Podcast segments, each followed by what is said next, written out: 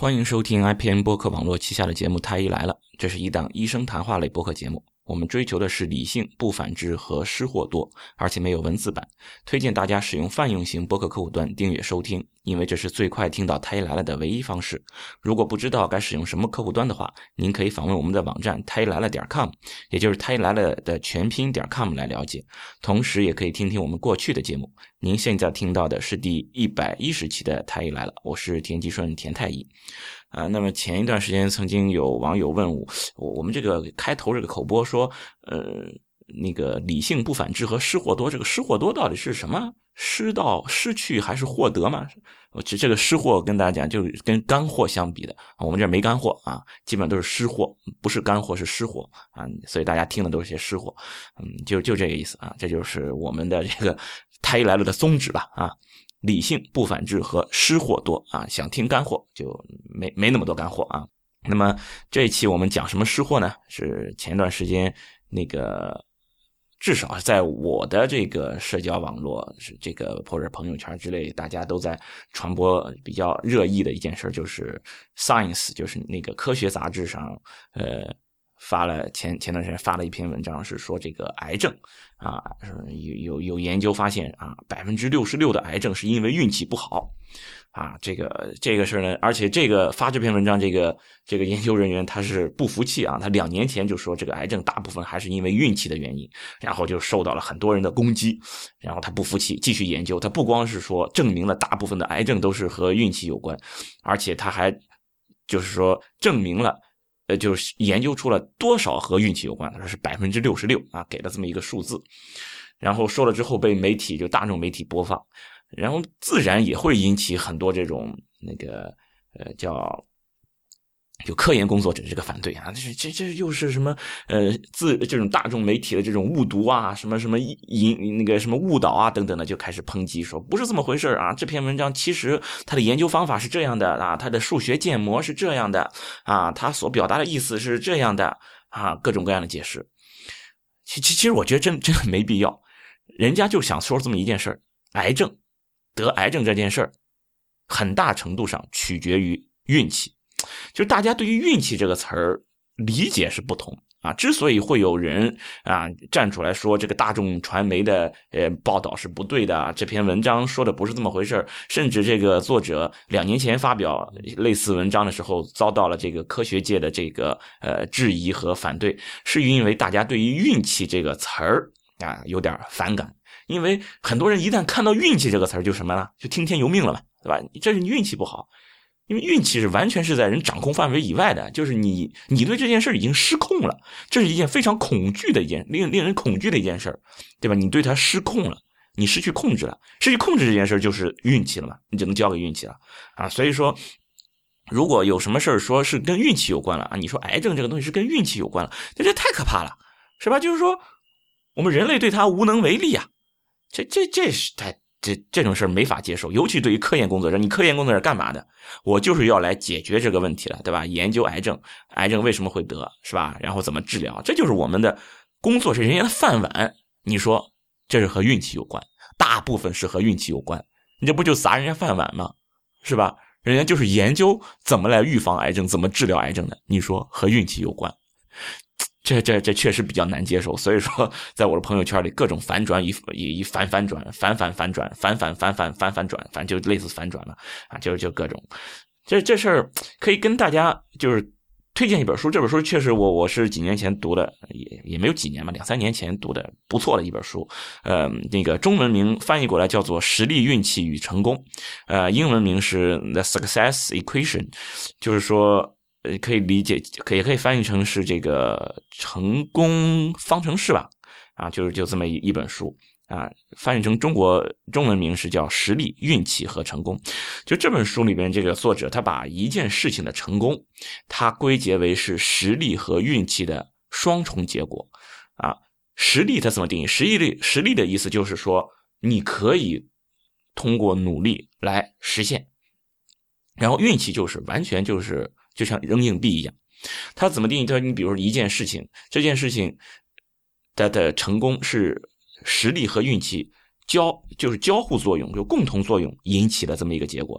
你比如说，他划上一一条横线，这条横线的左端是这个事情的成功完全靠运气。你比如说中彩票，啊，你比如说就是抽奖这个事儿，你你说你练上一百遍，照样不可能让你的这个成功的几率更高。它就是一个运气成分啊，所以说我的这个划一条横线，左边这条端点就是纯运气成分的事情啊，运气占了百分之百啊，然后这个横线的右端呢是实力几乎占百分之百。啊，只只能说几乎啊，没有绝对百分之百的东西，对吧？但这点大家都应该能够能够承认。你即使有百分之九十九点九九九九九九，也不是百分之百，对吧？就几乎。所以你说中彩票啊，几乎是百分之百啊，这是在这条横线的左端。这条横线的右端呢，是几乎都是靠实力来实现的。你比如说百米赛跑啊，或者是这种，比如那个就是类类似这样的这种什么体育，就是田径项目，比如说啊，你说博尔特。啊，和我，你就我运气再好，是吧？人人家博尔特顶峰，人家顶峰呢也也也能尿三丈，对吧？就就这么个意思，人家顶峰照样也是嗯能能赢我。我运气再好啊，除非就是博尔特跑着跑着正好就被人给给定点狙杀了啊，就是挂在了这个冲 冲刺前，然后我终于跑过他了啊，只有这种可能性啊，否则的话，博尔特怎么样也能赢得了我啊，这就是实力。其实说说实话啊，我我觉得让博尔特和我来来比百米，这是对博尔特黑的最惨的一次。嗯，他是我的偶像啊，博尔特真的这是呃让让我看到了 人类的极限，太太太厉害了这个人啊，闪电侠。那就就这么个意思，就是你百米赛跑，它就是一个实力的体现啊。然后这个运气有运气成分，比如当当天他有没有拉肚子啊，是不是啊？啊，然后当天他身体状态怎么样？这还是有身体状态的这么个成分吧？啊。但是这个身体状态的成分，其实参与其中的这种比例是比较低的啊，所以说这个在这个横线的这个右端是实力几乎占了百分之百，然后我划这条横线，在横线的中间是各种各样的事情的成功，就是说越靠近右端的呢，就是你要想成功这件事，它的这个实力的成分所占占比越大。而越靠近这个横线的左端呢，啊，其实你的实力可能根根本解决不了问题，而运气的成分可能就更高啊。所以说，他把这个各种各样的事情，你其实都可以在这条横线上来找到它所在的位置啊。你比如说，呃，踢足球啊，你在这个横线的哪一个位置，其实是也也有实力成分啊，也有运气成分啊。你比如说，在我认为这个呃，当年 希腊。拿了欧欧锦赛冠军，我觉得就是有运气成分的啊！别黑我，啊，这这这确实是这么回事啊。那个，但是你说西班牙当年拿欧锦赛全胜，拿欧锦赛冠军，我觉得实力的成分啊，别别别黑我啊！那那那他总总之，这个他这个足球就是有实力和运气啊交织在一起的啊，所以经常会被人说嘛啊，足球是圆的，为什么足球是圆的啊？就是说，因为他你确实你有实力，那你。得夺冠军的这种概率更大一些啊，但是它是有一些偶然成分的，所以我们称为偶然成分吧。哎，你都可以怎么怎么看你怎么说这个词儿，偶然成分也可以啊，是运气成分也可以啊，啊，不确定成分也可以啊，啊，等等等等啊，都都有。那你再比如说，呃，我预测一只股票涨还是跌，哎，运气成分其实占了很大一部分。那么这一块儿，呃，我我怎么判断它是运气成分还是这个实力呢？哎，他看你有没有反馈。这个反馈的意思就是说，你你去不停的去重复这件事儿啊。如如果你发现我我发现这样不行，然后我更改之后，我可以得到更好的结果啊。就是说我能够预测我的这个这个结果，然后我能够预测我的这个发展的方向啊，然后往沿这个方向去走。反馈给我的信息是确确实实是达到了这个结果，OK，那么它的这个实力成分就更更大一些啊。你比如说我我跑步是吧，我就或者说我下过一象棋啊，我就往这个方向去训练，那我。获胜的这个概率就是会增高啊，那么他的实力就会占更多。因此说，大家可能会有些人可能会联想到有一个一万小时，对吧？他就是说这个事儿啊，说是你在某一个领域，你只要干足一万个小时啊，你就能成为这个领域的大拿，你就是顶级专家。其实我我是看过关于一万小时这篇文献的，就是他是发表了一篇那个学术论文，关于讲一万小时，我是看过。后来那个凯尼曼就是那个诺贝尔经济学奖获得者。啊，也也是我的一很尊重的一位偶像，嗯，心理学家啊，拿了经经济学奖，就是研究这个这个人类这个其实是这种不理性的情况吧，就是直觉啊，这这这种情况，呃，直觉思维还有这种理性思维啊啊，曾经写了一本非常牛逼的一本书，叫做《思考快与慢》嘛，就是这位卡尼曼，他也写了一篇文章，这也是一篇学术论文，也是在其中也涉及到了这个呃，就是一万小时。这个一万小时指的是什么？它就是说，你只有在这种实力。能够占了很大决定程度的这种领域，一万小时才是成立的。嗯嗯，你你你比如说医生，哎，这个其实是可以的啊，就是说你训练的足够多，那么你最终成功的这种概率会更高啊。包括跑步，一万小时定律成立的啊。呃，还有比如说练弹钢琴啊，这个一万小时是成立的啊。这这些在这些领域里面，就是说你能够预测以后，就是你你你可以通过一个。呃，怎么说呢？一种反馈啊，不停的告诉你啊，你你在经经过这种刻意训练啊，不停的反馈给你哪样是正确的，哪样是错误的啊，你能够获得一个结果，这个结果是有因果关系是比较强的，在这种领域里面，一万小时是可以的。那另外还有一些领域，你练一万小时也是没用的。你比如说，我去预测一只股票啊，或者是我预测什么地方会发生恐怖行为，恐呃，这这这是这种。呃，恐怖袭击啊，或者是你预测一个政府，或者是就就政府吧，它的这种什么经济政策，这种事儿其实是很难去预测的。虽然可能有人啊，你看我说他要房价要涨吧，啊，然后怎么怎么样，就是我的这套理论怎么怎么怎么样，这个更有可能是他预测了十个啊，终于涨，终于对了一个，他不停拿出来说。所以这种事儿，即使是他说对了，我们认为也是运气成分占了很多啊，这种情况。就是你没有办法得到一个及时的反馈，你没有办法通过不停的这种刻意训练就能得到一个更好的结果。它其实是处于这个整个事件靠左端的，就是靠运气成分的这一端的。在这个领域里面啊，你就是下上一万小时，其实你也不见得就就比那没怎么下功夫的人更那得到的结果会好太多啊，因为这里面运气成分占了很多啊。这就是他要讲的这么一件事也就是说，这个运气其实我们并不是。单纯讲一个运气，而是说我们在说这里面存在不确定因素，存在一个不确定性，存在一个偶然成分。我们中国人都会说啊，成事谋事在人，成事在天啊，就你把你实力的部分尽可能的做到，然后究竟最终结果如何啊，交给天啊，交给运气。这就是讲这个事情，就是说实力和运气它是交织在一起的，呃，所以说。就那本书里面呢，他是在描述这么一件事儿。当然，我们最希望知道的是什么？这件事儿到底实力占了多少，运气占了多少？然后我为此而付出多大努力？啊，当然很多事情，或者说大部分事情，你根本没办法去算。所以说，Science 这篇文章它牛逼在哪？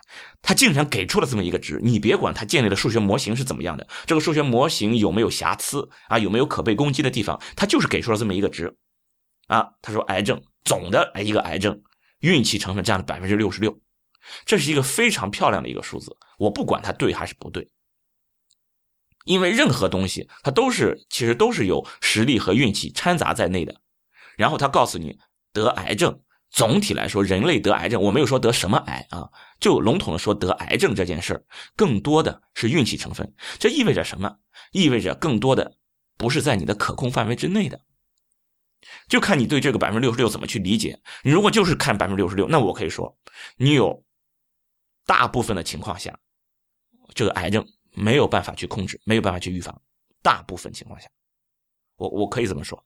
但是你如果可以看它的反面，百分之三十四，有百分之三十四的癌症其实是可以被预防的。哎，你听听这个词儿，虽然不到一半，但是有超过三成的癌症本来是可以预防的。就是有相当多的人，如果你做的很好，有三成的这种癌症，我可以不让它发生。所以说，其实这个数字，你去争这个数字，这个数学建模建的对不对啊？这个数字到底是高了还是低了？到底是百分之六十六还是百分之呃三十八还是百分之七十二等等等，你去去纠结这个数字，真的意义不大。这个数字真的它传递的信息就在于：第一，癌症并不是我们想象的，我们想要怎么样就能控制得了的，这是不可能的。这是第一，第二，还是有相当一部分的癌症，我们可以做得更好，让这个癌症的发病率降低。这其实就是这件事情所传递给我们的。它其实两方面都传递给我们因为这个数字还是一个很中性的，没有不是极端的一个数字，所以说不同的人看到了不同的侧面，然后就开始撕逼，这个我觉得真的是没有必要的。那我我们应该是能够怎么说呢？从中能够呃获得一些对我们有利的一些事情，而且很重要的一点，它传递给我们的是怎么说呢？对于我们现在是有一个嗯。一个一个指导意义的，这个指导意义在于哪里？在于现在其实大部分的，至少中国人来说，我们是更倾倾向于认为我做了什么什么什么事就可以不得癌症，或者是就可以避免某种不良结果的。更多的人是这样的，就是说，更多的人是认为这种呃实力成分，很多事情都是认为是实力成分是是占了主导的。啊，当然也也要看情况。就是如果这件事儿你通过努力之后成功了，你更倾向于说这件事儿是实力使然。啊，你比如说你挑了一票一一一一只股票涨得很厉害，你更倾向于认为是自己有能力，啊，自己牛逼，我慧眼识识股啊，我把这个股票是我挑的对，我厉害，啊啊，然后你预测什么什么房价要涨，房价要跌，啊，它真的就发生了。你更多的是倾向于我认为这就是我的实力更强。而如果这件事是不好的，你更多的更愿意倾向于认为它是运气的问题啊。你比如说踢球，结果给这场给输了，输了个一比二，哎呀，懊恼；或者是本来是可以拿下，结果零比零被逼平了，你这是这真是我运气太差了，两个门柱啊，哎呀，你更愿意倾向于，因为你没有成功，你更愿意倾向于归结于是一个运气的问题啊。这其实都是一些归因上。具体是不是呢？真的不一定，因为你你纠结于两个运两个那个门柱，其实人家有一个进球被判越位，其实那是个好球，没有被判没有越位，被判越位了啊，你就把它给忽略了，你就认准了是自己的运气不好了，人家其实也觉得运气不好，所以说这个东西只是你的归因的问题了啊。呃，那那这里就我们就要说回来，关于癌症的情况，癌症的情况，很多人还没有得癌症的时候，当看见别人得了癌症。你最先想到的是什么？你最先想到的是这个人，嗯，是别人啊，是别人得了癌症，你会想到，哎，这个人肯定是哪里做的不好，否则他怎么能得癌症呢？然后我要想知道他哪里做的不好，我一定要改过来，我就到处去打听，哎，是吃什么什么东西能防癌啊？吃大蒜防癌吗？吃生姜防癌吗？吃大葱防癌吗？是吧？或者是吃了什么什么东西是不是会致癌？我就不能不能吃了，或者是干了什么东西就能致癌？哎。这所以说就就会这样，你你为什么之所以你会有这种情况，是因为别人得了癌症，而不是你得了，然后你想要预防，你会倾向于认为癌症的发生更多的是实力啊，就是这个前面讲的这种实力，也就是说是可控的。而如果真的是你自己得了癌症了，你更倾向于相信得癌症是运气不好。这这就是一个大家的一个常规的一种思维。啊，所以说正是因为大部分人都没有得癌症，所以说，相当应该说是大部分的人都认为癌症是可以很好的预防的，只不过是我没有做对什么。而这个很好的预防，更多的是说，哎，我比如我吃了什么东西。中国人是这样的啊，我之前在某一期里面，我都忘了哪一期了，讲这个医学化和去医学化里面就说了，呃，老外也觉得中国的这个医学化非常的厉害，就是说这个医学化就指的认为吃饭吃的各种各种食物啊，都是有这种医学药用价值的啊，我吃了什么什么补啊这种东西防癌等等的啊，就我吃了这个东西就可以防癌啊，这其实这是一种误区啊，另外一个就是说做体检，给我做来一套全身体检。啊，全都给我查完了啊，我就能够预防癌症。我曾经在知乎上还看到有一个，应该是个医学生啊，真的是不懂。他说啊，他的亲戚说，他推荐他的亲戚做全身做 PET CT 来预防癌症，来提前发现癌症，要一万多。哎呦，他他亲戚说这么贵，来来做这个不值得。他认为这个这个这个太愚蠢了，这怎么能能嫌贵呢？事实上，他这种做法是错误的啊。我想要筛查癌症，做这种体检用 PET CT 来做是绝对是错误的。你之所以这么做，就是因为你认为癌症是，或者说大部分癌症我是可以提前发现的，然后可以提前预防的，这是一种错误的。你看，science 上告诉我们了，百分之六十六的癌症是运气，不是说你就可以控制得了的。啊，其实这种事儿不光是癌症啊，你比如说我这边妇产科的啊，保胎，有人怀孕之后啊，早孕期，哎呀，要要要保胎，要要流产要保胎，马上就问，嗯，田医生，我这种情况该怎么保啊？该怎么办呀？这种这种潜意识的，就是不是潜意识，潜台词是什么呢？就是说我可以控制这个胚胎的走向，就是医学上至少一定有什么方法，就是当我这个胚胎要发生什么问题的时候啊，我通过什么样的方法就可以控制它，能够走向我想要得到的这个结果啊，这就是一个潜台词，所以他才会有这种想法，我怎么去保胎啊？然后也会有人查，我要查点什么？比如我抽血查个孕酮吧，啊，查个孕酮高了我就就放心了，查个孕酮低了赶紧保胎啊，这这其实就是这个逻辑嘛，就认为你可以去控制，啊，我要控制我自己，对吧？又是这样，你认为你能够控制你自己，其实没有你想的那么好，其实就好像什么，就好像家里老人。到了晚年啊，要要离世了。他去世之前，所有的家属、他的亲人都希望医生你能给我个什么药，不要让老人去世，啊，能够延长他的寿命，把他病治好，甚至可以起死回生，可能吗？不可能。大家都接受这种现实，啊，因为生老病死这种事儿，以目前来看没有办法去解决，医学上解决不了，不能长生不老啊。有些病就是绝症，得了以后就没办法。啊，人衰老到一定份上，你也是没有办法让他返老还童、起死回生，都是不可能的。这个大家是认识的。但是你说到了在这个生命的最开始，一个胚胎阶段，啊，你认为我们就有就有一个水平？如果一个胚胎它就要流产的情况下，我们医疗上有什么方法能够阻止它的这个流产吗？同样不能呀。在生命的最晚期，我们解决不了的问题，在生命的最早期同样解决不了。解决不了的事情就是一个生命将要离开这个世界，医学是没有办法去扭转的。就是这么回事你控制不了这个事情，它完全在在你的掌控范围之外。所以说，早孕期没有什么好好保胎的，包括到了孕晚期、孕中期等等的。就是说，现在我们认为绝大部分所谓的保胎成功，其实就是你不保它也能成功。我们人力是没有办法去抗拒这件事情的，就好像没有办法返老还童、不能起死回生一样。啊！但是如果真的发生了，你用了什么保胎药，他给保胎成功了，你会归结为这是我不是我运气好啊，是我的实力，我用了某一种某种神药，啊，某用了某种保胎药，啊，这个事儿发生了，就是这样，啊，这就是实力运气，就是就是看你是你是怎么看的。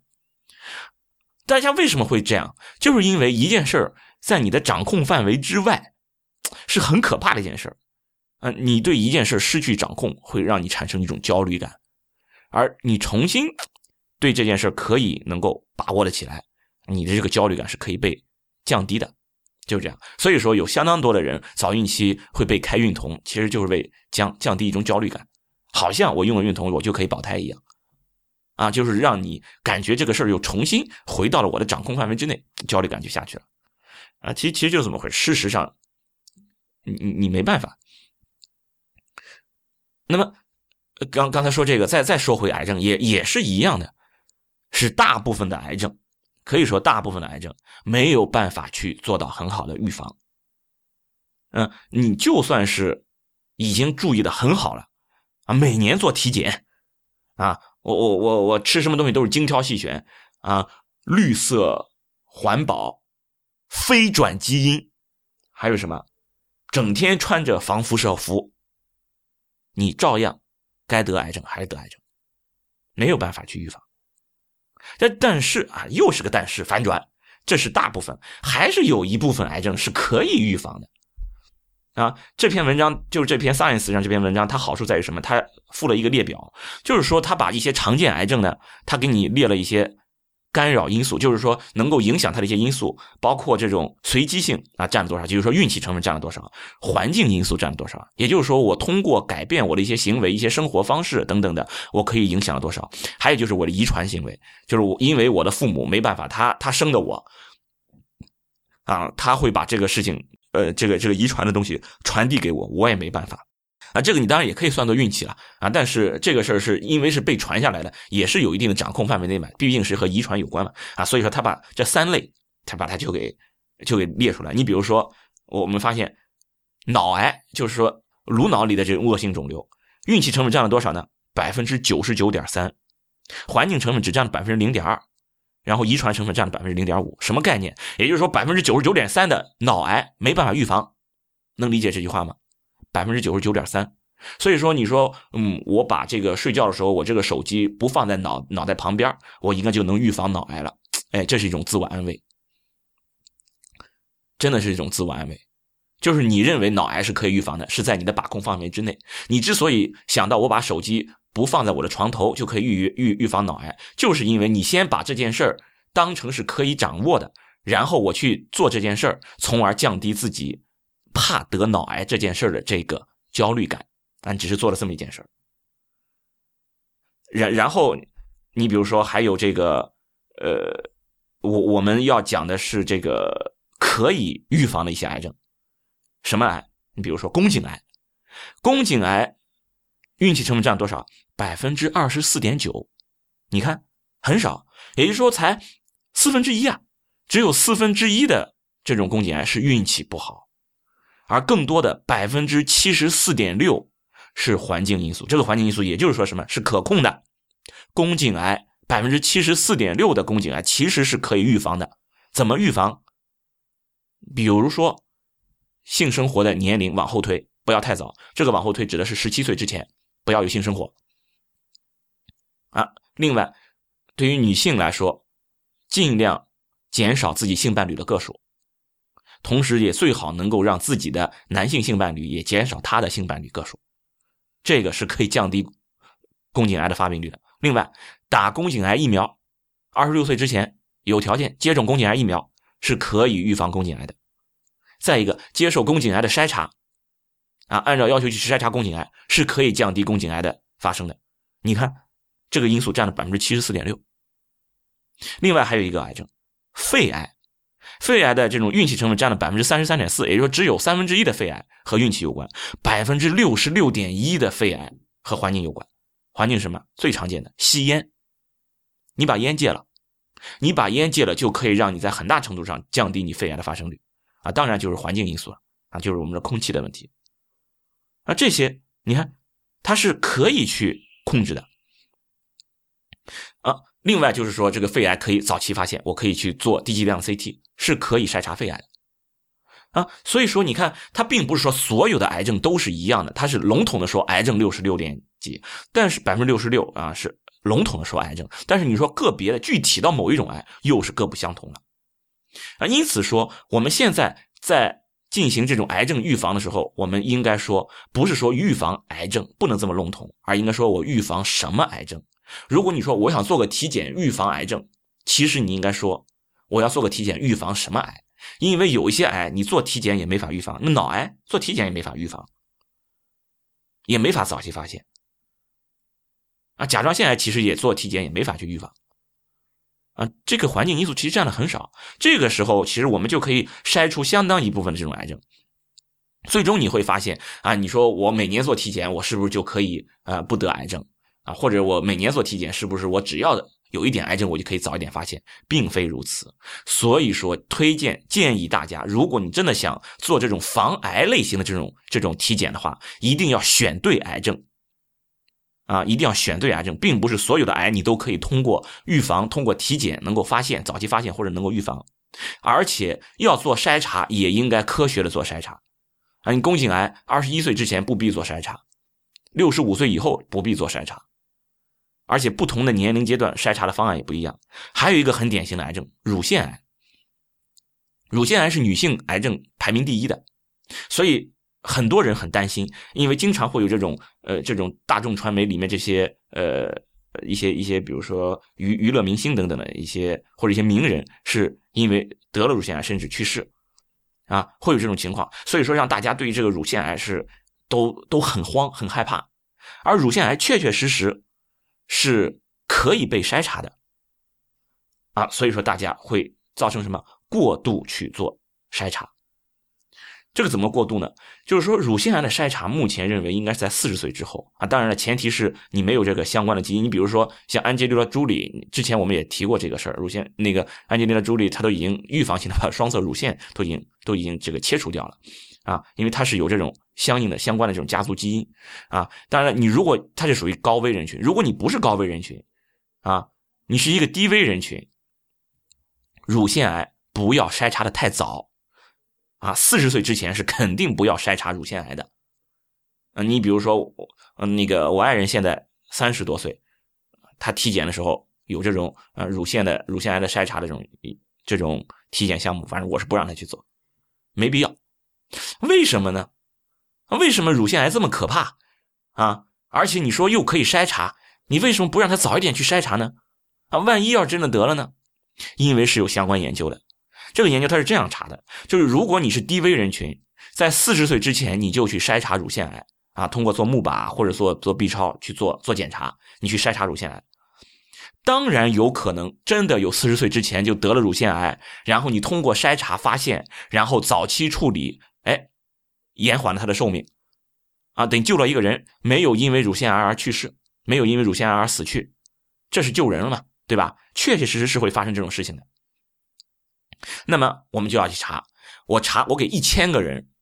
一千个女性去做乳腺癌的筛查，四十岁之前，小于四十岁的女性一千个，我去做乳腺癌筛查，结果有一个人因为做了筛查而没有死去，等于救了一个人啊。对，如果也就是说这一个人，如果你不去做筛查，你可能就会死于乳腺癌了。但是因为你做了筛查没有死，哎，你是你说这是不是就是就是筛查的功劳？是，就是筛查的功劳。好，那么我们去去算一一笔账，在这一千个人里面。我每救这么一个人，我付出的代价是什么？付出的代价是，你要知道，我做的这个检查并不是百分之一百的，这个检查有假阳性。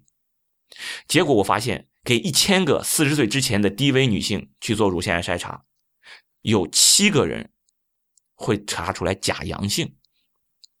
假阳性的意思就是，我做筛查其实它是正常的，没有癌症，但是因为我做了这个检查了，本来人家过着幸福快乐的生活的。突然，因为这个筛查打破了他生活的寂静，说：“哎，你其实有乳腺癌。”然后他不得已把乳房切掉啊！这七个人要切掉乳房，然后再去查，最后发现你其实切错了，不是乳腺癌，这是检查的这种假阳性结果造成的，是检查的局限性造成的啊，会造成这种结果。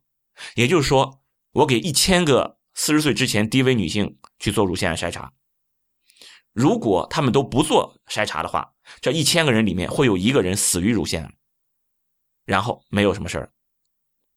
而如果我给他们做了筛查呢？这其中这一个会死于乳腺癌的人被救了，而另外有七个正常的人被错误的切除了乳房。这就是你过早做乳腺癌筛查的结果。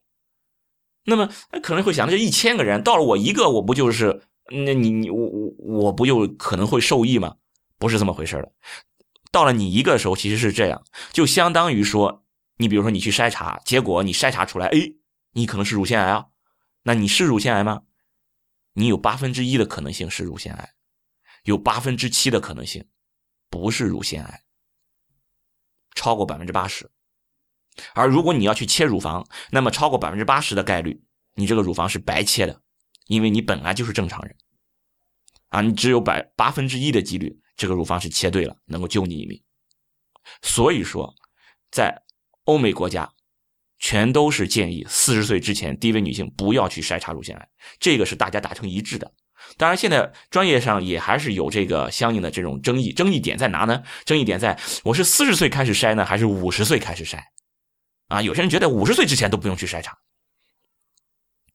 五十岁之前这个获益度也没有那么好，也有可能会被人错切，啊。所以说，是四十岁之前筛还是五十岁之前筛？现在有争议。还有一个争议点在于，我是隔一年筛呢，还是隔两年筛？啊，不，就是说是这个隔是应该是一年。比如说我今年筛了，明年筛，还是说今年筛了，隔一年之后后年再筛？哎，这个也有争议，大家也没有达成一致。但总体来说，四十岁之前不管怎么样，只要你是低危的，都不该筛查。为什么是这样？就是因为，并不是说我做了这个筛查就可以最大程度得到好处。而是说你做了筛查，可能会让你得到更大的坏处，啊，这就是医学。所以说，我我我是真的是很怎么说呢？很赞赏 Science 这篇文章，他就是在提醒大家，其实也在提醒医生，你不要觉得你是一个医生，你是做科研的，你就是可以把控这件事儿，你就可以把这件事搞定啊？没没有这么简单。真的没有这么简单。其实更多的，你觉得你把人家给救了，有可能他是运气好啊，因为这件事是你做成了嘛。说你做成的事，你更倾向于是是运气成分，对吧？你失败的事，你才更倾向于是运气运气不好啊。你你你做成的事，你你倾向于是实力好，对吧？就是这样啊。你因为你你把人家给救了，所以你认为是自己的实力更好啊，是这样。但是事实上，如果你要是忽略了这一些，太过了，可能会让病人让或者更多的人处于一种潜在的风险之中啊，不要过度啊。当然，又有人会说了，好。啊，你你田太医在这满满嘴跑火车，行，你都不不去筛查吧？行啊，四十岁以前的女性，你们低危的你都别去筛啊，都听田太医的别去筛，后果自负。哼，你你你们看着办吧。这个后果自负这件这个这个词儿真的是很有意思。嗯，那个前段时间也有人在在网上那个咨询我，呃，他说他也是我们台医来的的一个一个热心听众啊，他就说他爱人是要生孩子了。啊，是要剖腹产还是自己生这件事儿，他们他是真的是，嗯，纠结半天。他爱人是很想要剖腹产，然后他们就想要征求我的意见。确实，他爱人没有剖腹产指征。对于这种情况，作为医生应该是劝他尽量自己生。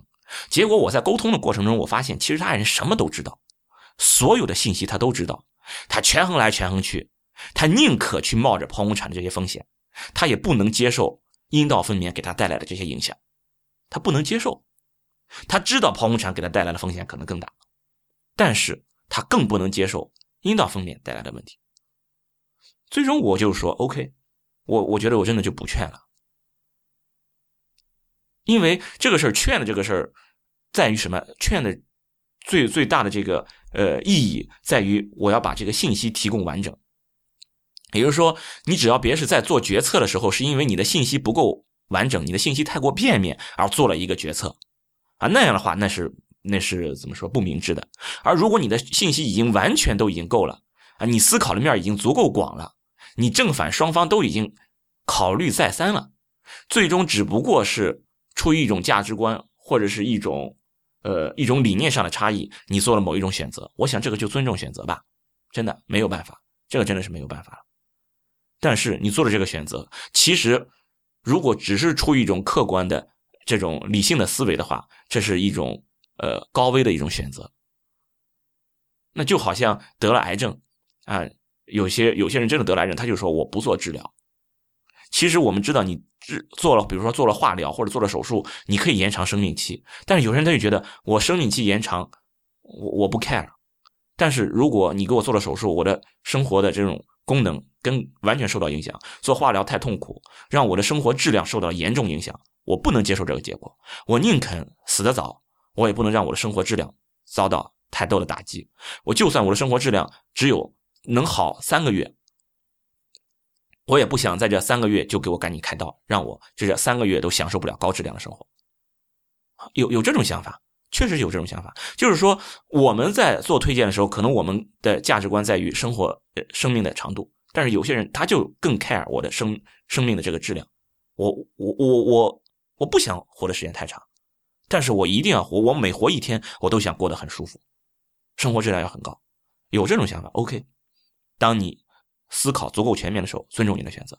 但也有些人，我就想活得尽量长一点，那么你应该怎么怎么做？其实这些事儿，大家都是经过了反复的权衡，正反的这些信息都已经考虑到了，你做出自己的选择。我觉得是可以的，然后后果自负。这个后果自负指的是什么？就是说，你不管做什么选择，你都应该去承担自己这个选择所带来的结果。其实是这样的，就是说，没有一个选择是绝对只有好处没有坏处的。如果你认为我做这个选择就是有好处没有坏处的，那么一定是因为你对这一个选择认识还不够全面，你还没有了足够的了解它所带来的坏处。一定是这样，没有任何一个选择是只有好处没有坏处的。呃，所以说，你不管做什么选择，都是在冒风险，都是在冒潜在风险。我们之所以说这个选择是明智的，只不过是这个选择的风险和获益相比，哎，风险更低一些，获益更高一些，仅此而已。但如果真的发生，那就那就难说了，对吧？啊，所以说，不管你做什么选择。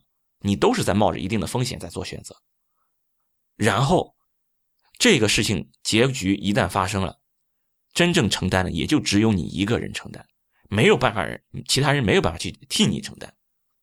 啊，就好像如果你说我就是在意生活的质量，我就是不做手术，结果三个月之后病情恶化，生活质量更差。啊，有这种可能，对不对？啊，因为疾病到了晚期嘛，生活质量其实是更差。然后那个时候你后悔，哎呀，早知道我真该手术啊，能够多活一天是一天啊，反正生活质量都会这么差。那不要去做这个后悔，因为选择是你做的。所以说，其实最终你看，要真的要是后悔或者是做选择，最终结果要承担的都是这一个人。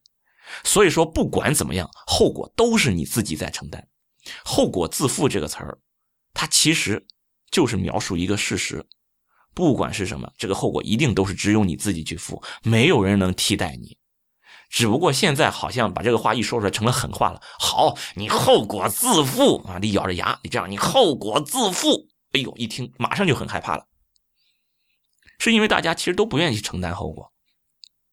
或者说就是什么不愿承担责任嘛，对吧？啊，就就这么个意思。嗯，一提一说后果自负，哎呦，好可怕！我可不愿意去承担那个结果。好，我就听你的吧。然后呢，这个潜台词是什么？